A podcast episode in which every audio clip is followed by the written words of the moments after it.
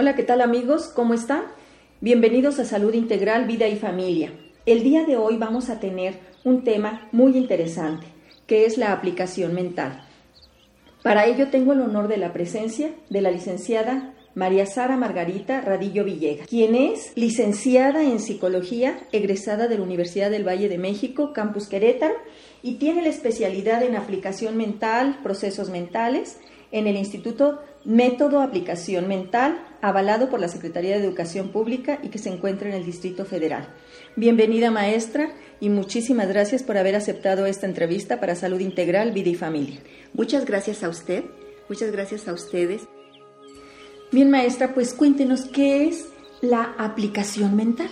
Sí, la aplicación mental es un estudio y una disciplina integral de la mente para el conocimiento de nosotros mismos, para conocer la importancia del pensamiento y fundamentarlo en el bien, aprender a fundamentarlo en el bien, en la verdad, para que mediante la aplicación práctica podamos nosotros obtener los resultados de salud, abundancia y felicidad, que creemos que todos nuestros deseos están dentro de esos rubros.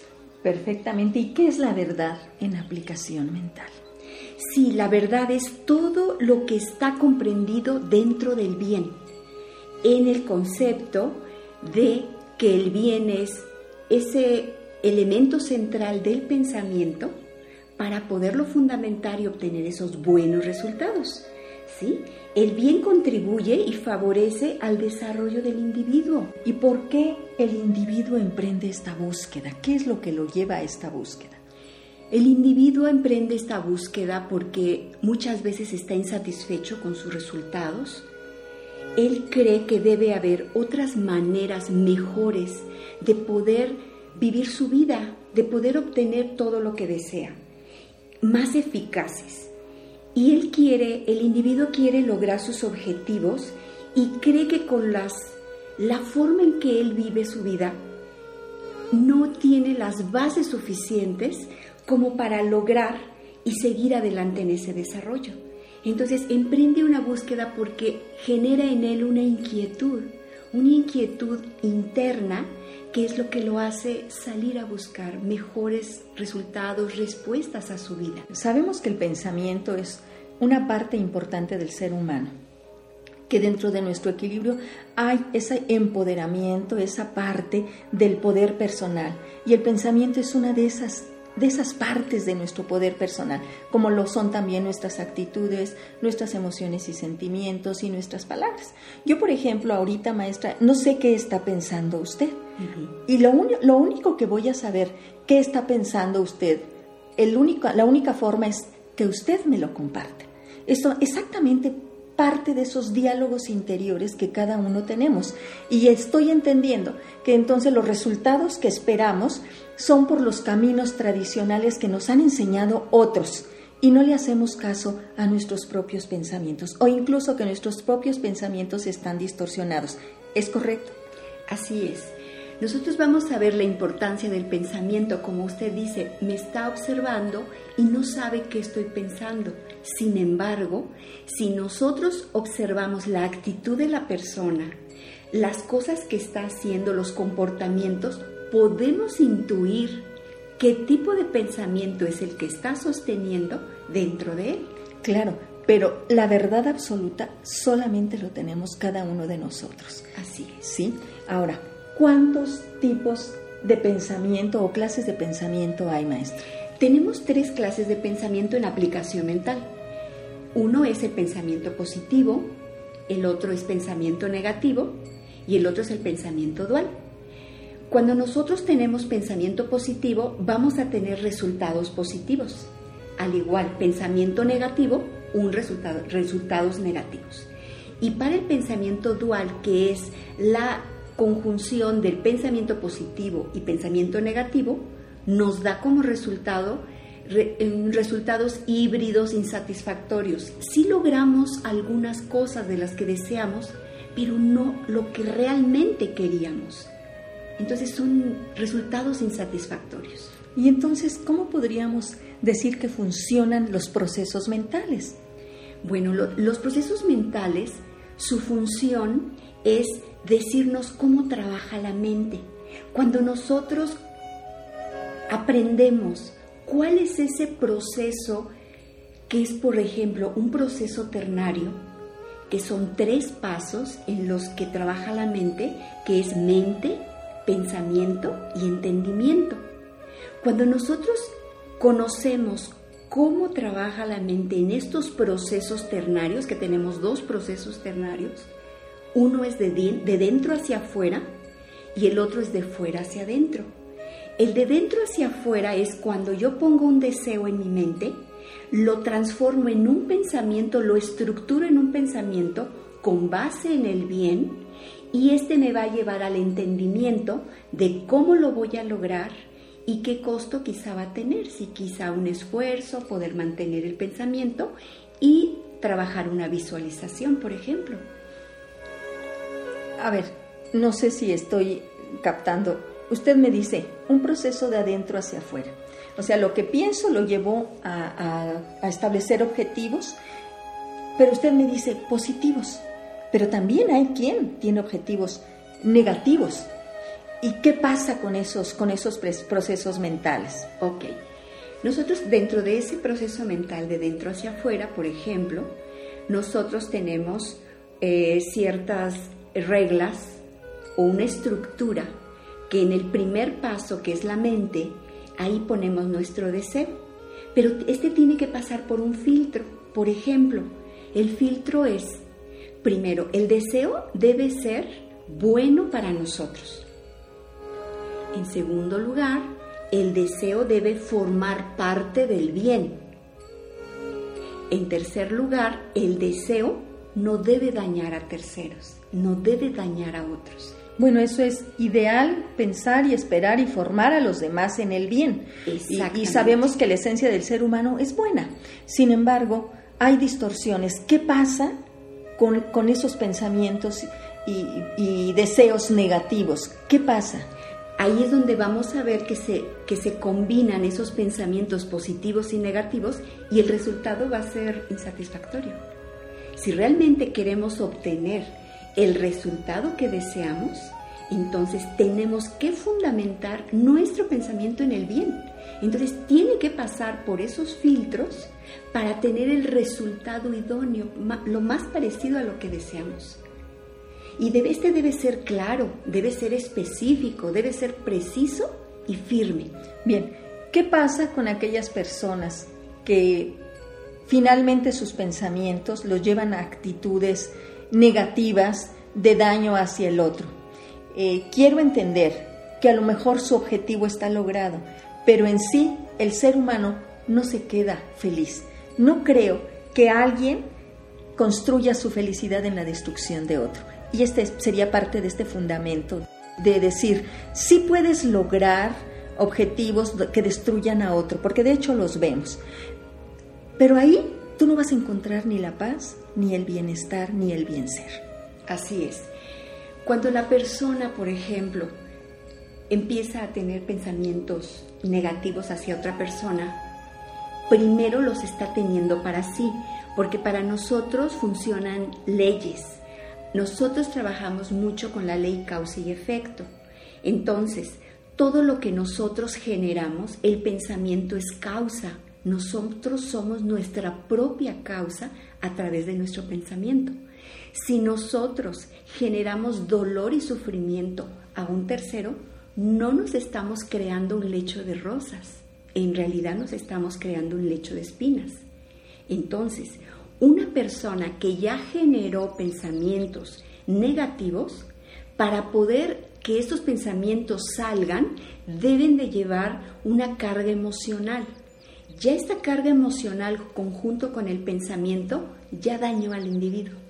Entonces, cuando se manda un pensamiento negativo a un tercero que lo va a dañar, este, este pensamiento ya dañó en primer lugar al que emitió el pensamiento. Sabemos que las emociones no son ni buenas ni malas, simplemente existen, que son placenteras y displacenteras. Y las emociones displacenteras son el odio, el rencor, el resentimiento, y obvio que eso nos van a estar dañando. Y entre más crónico, entre más tiempo pasen dentro de nosotros, mayores efectos van a tener en nuestra vida, en nuestro, en nuestro campo espiritual, en nuestro campo mental, en nuestro campo físico, porque nosotros somos un todo integral. Así es. Yo podría decirle, por ejemplo, cómo los pensamientos afectan nuestras y alteran las funciones corporales. Todos hemos experimentado en múltiples ocasiones cómo ciertos pensamientos van influyendo o afectando, por ejemplo, ¿Cuántas veces hemos sentido palpitaciones cardíacas, sudoración, temblores, escalofríos, eh, náusea, vómito y muchos síntomas más? Estos síntomas son súbitos, quizá cuando escuchamos alguna noticia que nos saca de esa armonía o de esa paz y automáticamente el cuerpo responde. Sí, a través de la adrenalina. Exacto. Pero muchas veces nuestros pensamientos son pasivos y van como construyendo un poco ese malestar dentro de nuestro cuerpo, pero no los notamos. Simplemente esto se va como cargando, se va acumulando y de repente florece y sale una enfermedad. ¿sí? Nos, nos dice, por ejemplo, nosotros manejamos códigos mentales sabemos de las enfermedades que muchas son psicosomáticas. Sí, por supuesto. todas. No, yo no, yo no radicalizaría porque saldríamos ahí, descalificaríamos ya otros campos.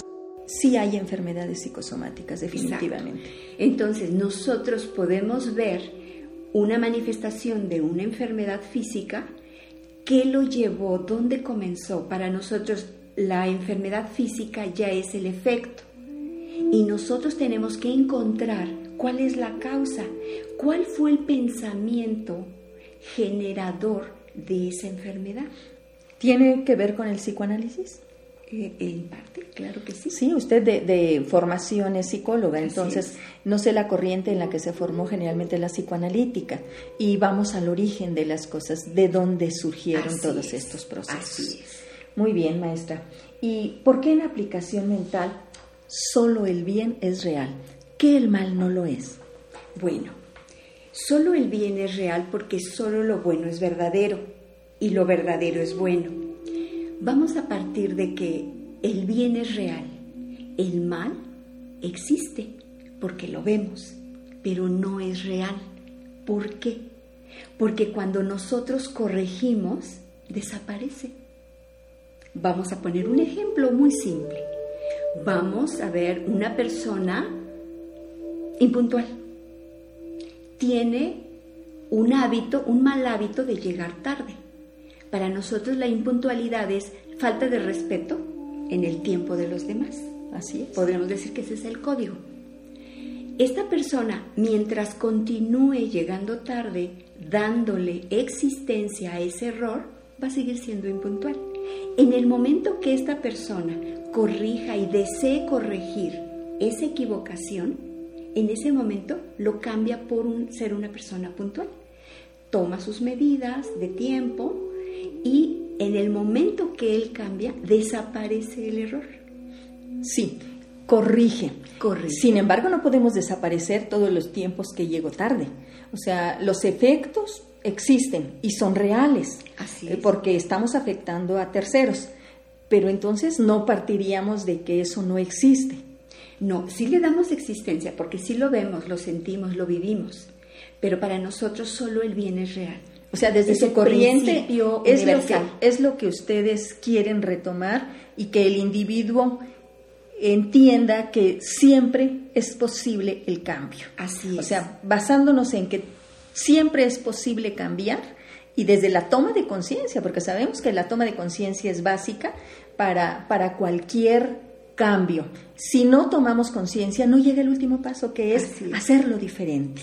Sí. Entonces, mm, entiendo que sí es real el bien, el mal, las decisiones, los efectos, pero que a final de cuentas todos tenemos la oportunidad de ser conscientes de nosotros mismos y de los demás y poder transformar esa realidad. Así es. ¿Sí? Cuénteme usted, ¿qué pasa en estas emociones que, que, nos llevan, y como decíamos, no hay ni buenas ni malas, esas emociones que nos llevan a ser infelices, a sentirnos culpables, a responsabilizar a los otros de lo que a mí me pasa? ¿Cómo está, cómo está influyendo en estas personas este pensamiento? Bueno, para nosotros es cuando nosotros vigilamos el pensamiento, es la toma de conciencia y es asumir mi responsabilidad como individuo, como individualidad mental, de cómo genero, qué genero con mi pensamiento. Entonces, nosotros a partir de esa responsabilidad podemos dejar esa vivir en esa victimez pasándonos estar culpando a los demás de lo que nos pasa, porque realmente lo que nosotros con nuestro pensamiento generamos son todas nuestras experiencias que vienen a nuestra vida. Nosotros las atraemos por nuestro pensamiento. Entonces, para nosotros es hacernos responsables de nuestros pensamientos. Nadie nos hace sentir nada, nadie te hace sentir nada. Tú eliges sentirte como tú te quieres sentir. Así es. Hablábamos que dentro del equilibrio individual existen tres aristas importantes. Una de ellas es la autoestima, otra de ellas es el área de poder y la otra es la flexibilidad o sentido del humor.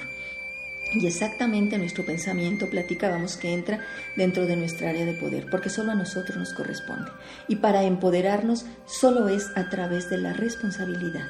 Porque en muchas ocasiones decimos, es que tú tienes la culpa que yo te haya pegado. A ver, perdón, no me estoy responsabilizando de mis actitudes, de mis emociones. No estoy siendo inteligente emocional para aprender a manejar mis emociones porque solo yo tengo el poder.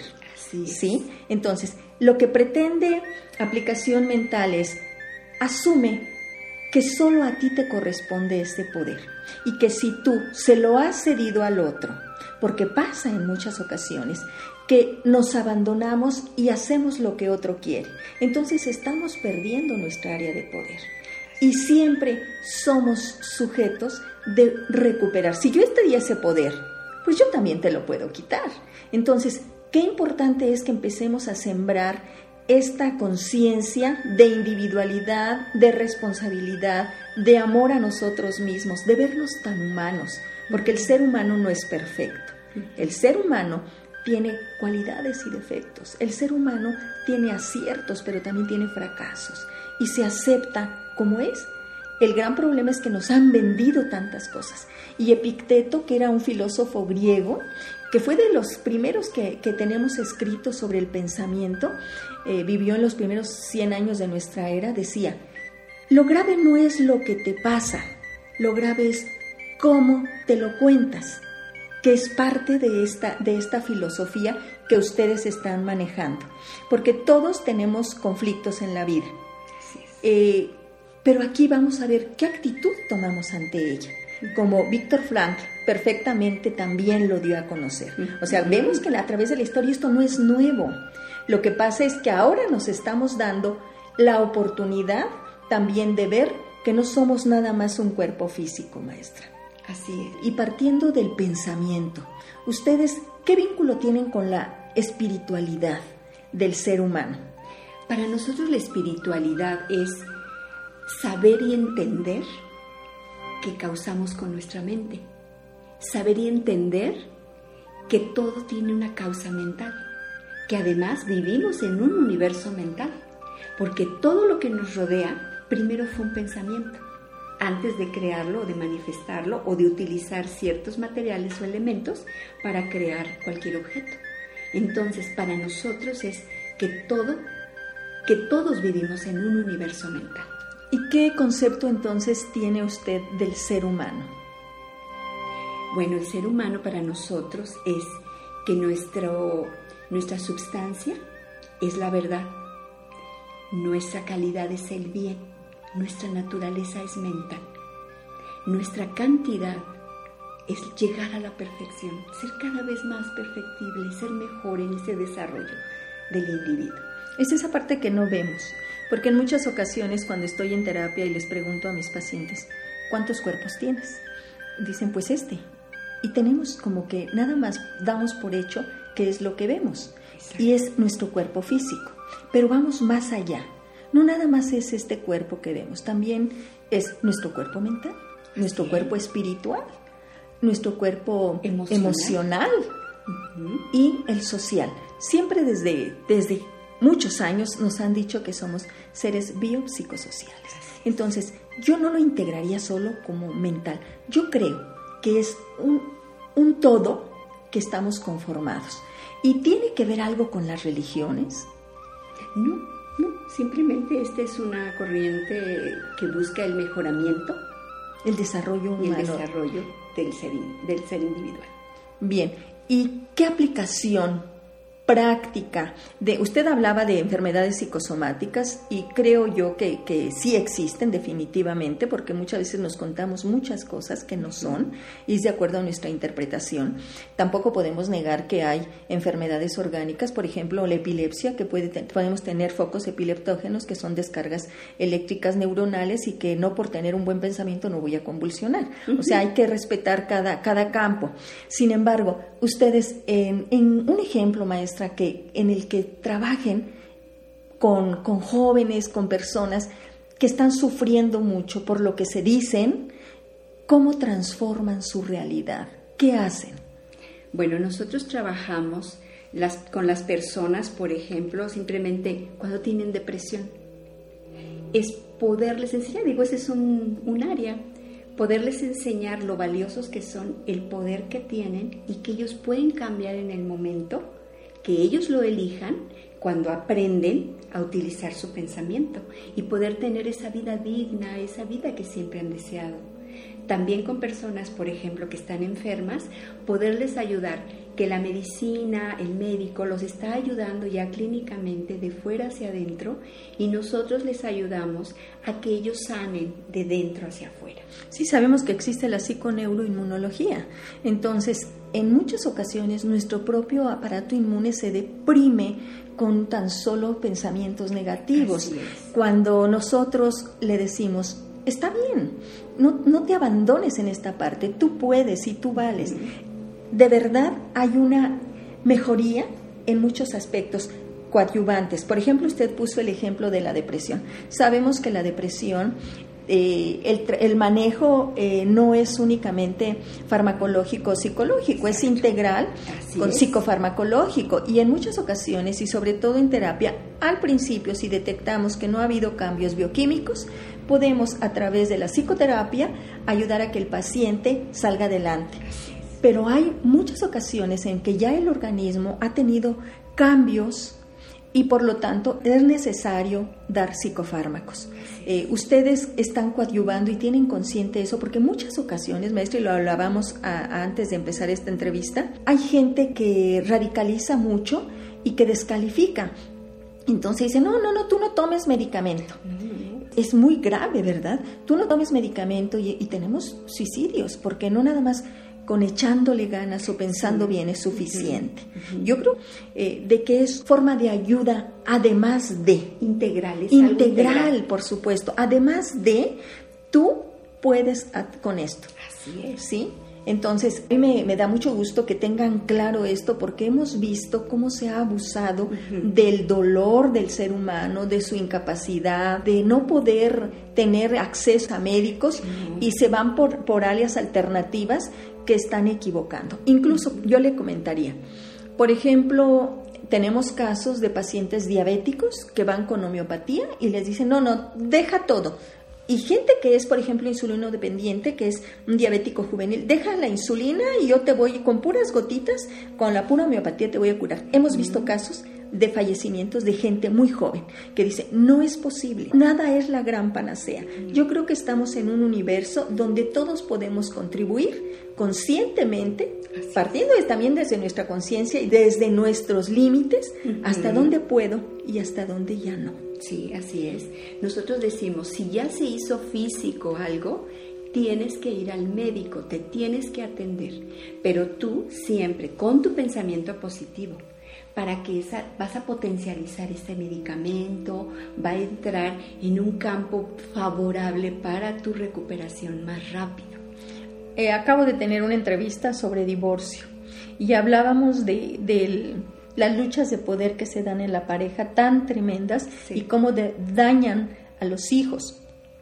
Esos chicos que no por ser pequeños no tienen su área de poder, también tienen sus pensamientos, pero obvio que están en un proceso de, madurez todavía, están, son inmaduros. ¿Cómo toman todo esto? ¿Cómo ayudamos a estas parejas para que dejen de ponerse como, enemigos, para que establezcan una, un manejo del conflicto a través del respeto al otro y sobre todo a los hijos? ¿Cómo lograr, maestra, o cómo manejaría usted las luchas de poder a través de, la terapia del campo mental? Bueno, para nosotros en una pareja los dos son responsables. Por supuesto. Porque por lo regular tiende una persona a culpar al otro y el otro a la pareja. Y volvemos, no asumimos la responsabilidad. Una pareja es de dos. Sí. Entonces, primero nosotros decimos, la, la relación es el 100% de cada uno. Claro. Quiere decir que alguien está fallando en, su 100% de responsabilidad. Entonces, primero es hacerse responsable al 100% de su persona individual, de qué cosas estoy haciendo, yo qué estoy dando o qué cosas quiero para mí individual y qué cosas estoy dando o no dando para la relación. Y entonces cuando una persona culpa a la otra de que algo ha sucedido, evade su responsabilidad. Exactamente. Entonces no, lo primero es hazte consciente que también es tu responsabilidad. Algo diste o no diste que el otro reaccionó así. Pero también a la otra persona le decimos, antes de hacer tú algo, tuviste que haberte comunicado. ¿Cuándo le avisaste? Luego, cuando ellos están decidiendo, también están perdiendo de vista que otros están dependiendo de ellos y están sufriendo. A veces la gente se ciega y solo ve su punto de vista, solo está viendo o querer ver su bienestar. Y entonces yo les digo, alguien paga aquí. ¿Quién quiere? ¿Ustedes no quieren pagar? Sus hijos van a pagar. Entonces es hacernos responsables. Además, dentro de la familia, cuando hay niños, para nosotros el 100% de la responsabilidad de que le pase a los niños por lo que aprenden es de los padres. Sí, sabemos que una de las funciones de los padres, tenemos tres momentos, Sarita. La primera de ellas es estructuradora, que es de 0 a 6 años, en la que a los 6 termina de completarse la personalidad del niño y es 100% dependiente. Y si no asumimos esa función responsablemente y conscientemente, vamos a dar una mala estructura. ¿Sí? En ese momento de padres es crucial porque la vida del otro, que en este caso de los, de los hijos, depende de esos seres que son los padres. Después llega otro momento, la formadora, que va de, ser, de 6 a 16 años, donde ya viene otro tipo de función de los padres. Y, y si no tenemos conscientes nuestra función de padres, difícilmente vamos a poder hacernos cargo de ellas. ¿sí? cómo me comentabas, y a mí me parece muy interesante, empezar a trabajar desde la escuela eh, con los chicos, que ellos se empoderen, porque un chico con una buena autoestima, bien empoderado a su nivel, responsablemente de lo que piensa, dice, hace y siente, que va a poder estar seguro, que va a poder estar equilibrado. Y difícilmente un bullying le va a pegar.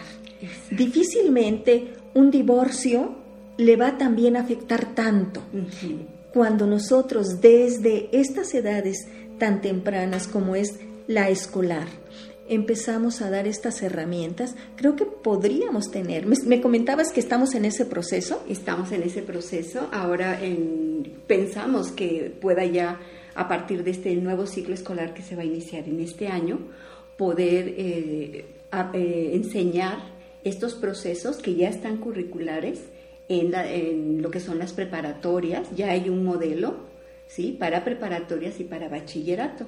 Incluso está la propuesta de que salgan los chicos como una carrera técnica de como maestro de aplicación mental. Iría antes, Sarita, yo iría desde la formación de los chicos, o sea, esa educación con inteligencia emocional, así como damos otras asignaturas a través de la inteligencia del conocimiento que toda la vida se ha dado, hemos desatendido esa otra parte que es la emocional.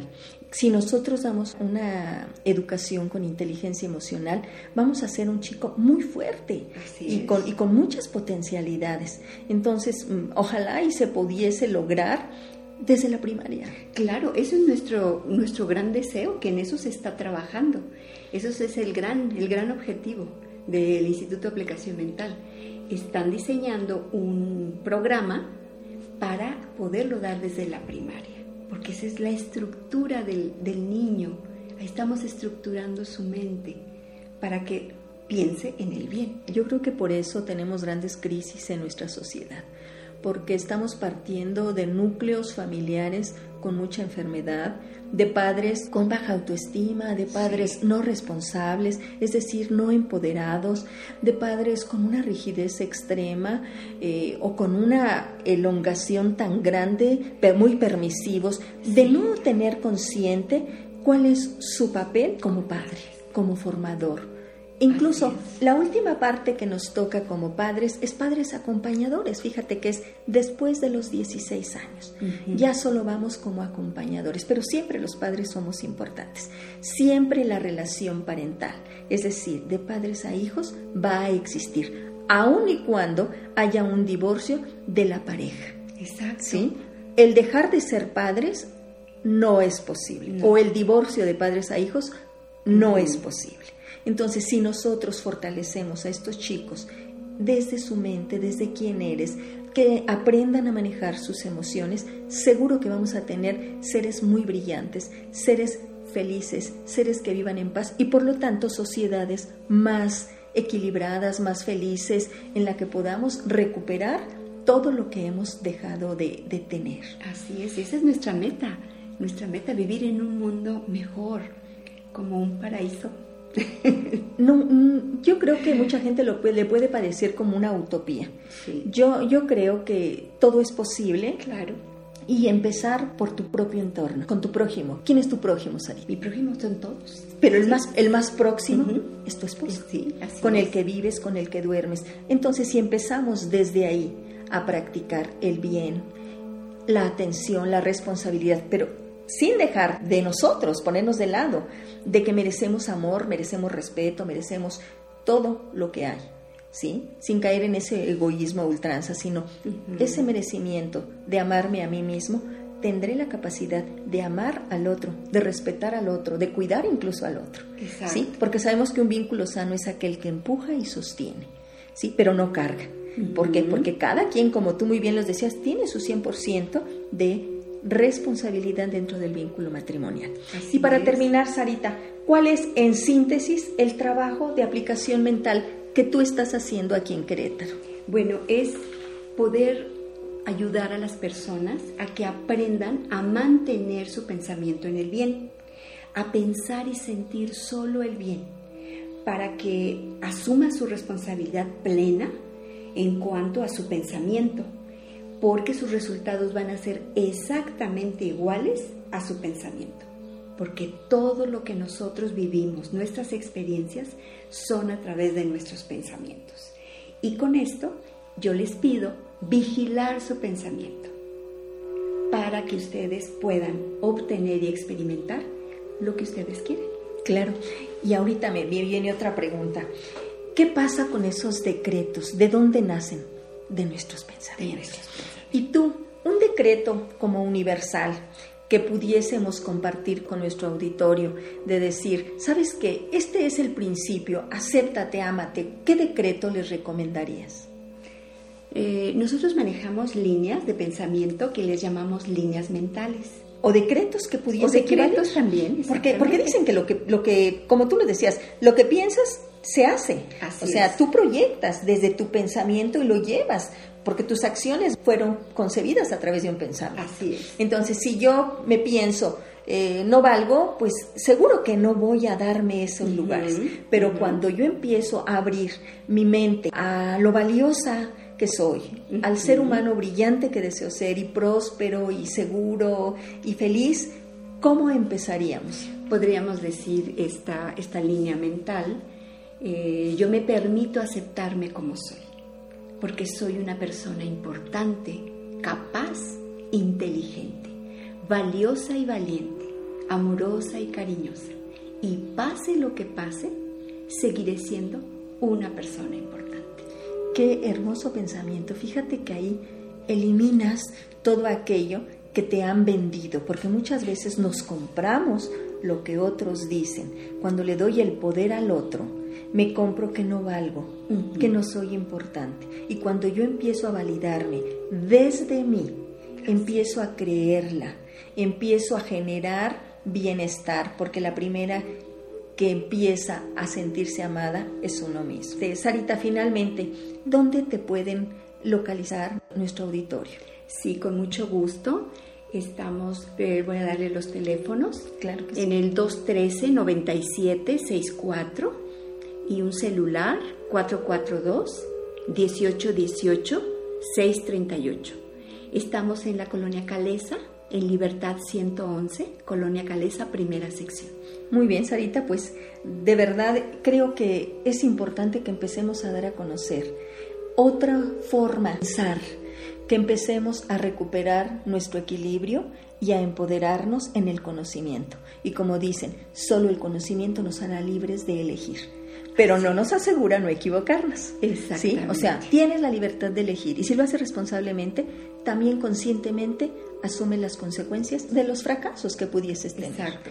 Nosotros decimos, tú tienes la libertad de elegir y con esto generas consecuencias, vives consecuencias. Entonces, antes de elegir, mide las consecuencias. Claro, claro. Bueno, pues con esa, con esa frase me quedo y nuevamente agradeciendo la generosidad de tus conocimientos compartidos a Salud Integral, Vida y Familia.